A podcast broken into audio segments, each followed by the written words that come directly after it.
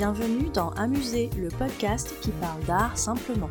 Je suis Julie Bonneau, je vis à Paris, j'aime l'art, la culture et les musées, et j'ai créé ce podcast pour partager cette passion. L'objectif d'Amuser, c'est de raconter l'art autrement, de raconter l'art de manière ludique et décalée, de ressentir l'art sans trop l'intellectualiser. Si comme moi vous aimez apprendre sans faire trop d'efforts, vous êtes au bon endroit. Un nouvel épisode d'Amuser est mis en ligne tous les lundis. Vous pouvez vous abonner à Amuser sur les plateformes iTunes, Spotify, SoundCloud, Stitcher et Podcast France. Vous avez le choix. Je serai ravie de recevoir vos commentaires et suggestions, voire vos 5 étoiles si ce podcast vous plaît. C'est le meilleur moyen d'encourager et de soutenir Amuser. Vous pouvez également me suivre sur les réseaux sociaux, sur Instagram et sur Twitter c'est le compte amuser underscore fr et sur Facebook et sur la chaîne YouTube sous le nom Amuser. Alors, comme vous êtes devenu maintenant assez calé sur les artistes importants dans l'histoire de l'art, on termine cette mini-série par un artiste un peu pointu, mais au rôle néanmoins crucial dans l'histoire de l'art. On refait un bond loin dans le passé et on parle de Giotto, artiste italien du XIIIe siècle. Si vous avez écouté l'épisode 16 d'Amuser, si tel n'est pas le cas, je vous recommande de le faire, vous avez déjà acquis les fondamentaux sur la Renaissance. Et ce qui va suivre va donc s'imbriquer hyper logiquement avec ce que vous savez déjà. Giotto, alias Giotto di Bondone, c'est son nom complet, est un peintre, sculpteur et architecte. Oui, on était souvent touche à tout dans ce temps-là. Et on va essentiellement parler de sa peinture dans cet épisode.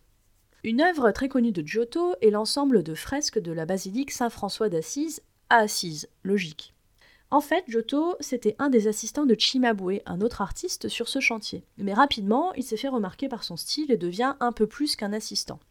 Il va vite se retrouver titulaire de ses projets et on lui demande de réaliser un cycle de fresques sur la vie de François d'Assise. Ces fresques viendront orner les murs de la basilique.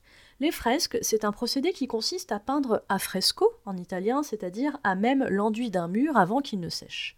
Voilà, je rentrerai pas dans plus de détails parce que je suis pas vraiment ce qu'on peut appeler une spécialiste du BTP.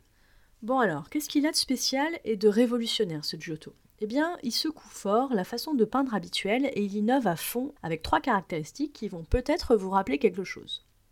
Petit 1, et vous le verrez en regardant les fresques de la basilique Saint-François d'Assise, il réussit à représenter l'espace et la profondeur. Alors aujourd'hui, ça vous semble normal de ne pas représenter des personnages plats. Mais au XIIIe siècle, c'est pas évident, et la peinture qui précède Giotto, elle ne sait pas encore représenter la profondeur. Ça ne vous rappellerait pas par hasard la découverte de la perspective pendant la Renaissance, ça? Petit 2, Giotto y peint des scènes en représentant des personnages, même s'il s'agit d'icônes religieuses, de manière réelle, avec des positions, des expressions et des émotions réalistes et en accord avec la scène représentée. Ça ne vous rappellerait pas par hasard la volonté de plus de réalisme qui s'est diffusée pendant la Renaissance, notamment en Europe du Nord?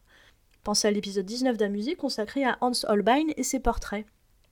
Petit 3, Giotto nous parle d'humains dans ses fresques. Vous verrez que la majorité des scènes peintes mettent en scène des humains et que le sujet tourne autour de l'humanité. Ça ne vous rappellerait pas par hasard la place centrale qu'on accorde à l'homme pendant la Renaissance?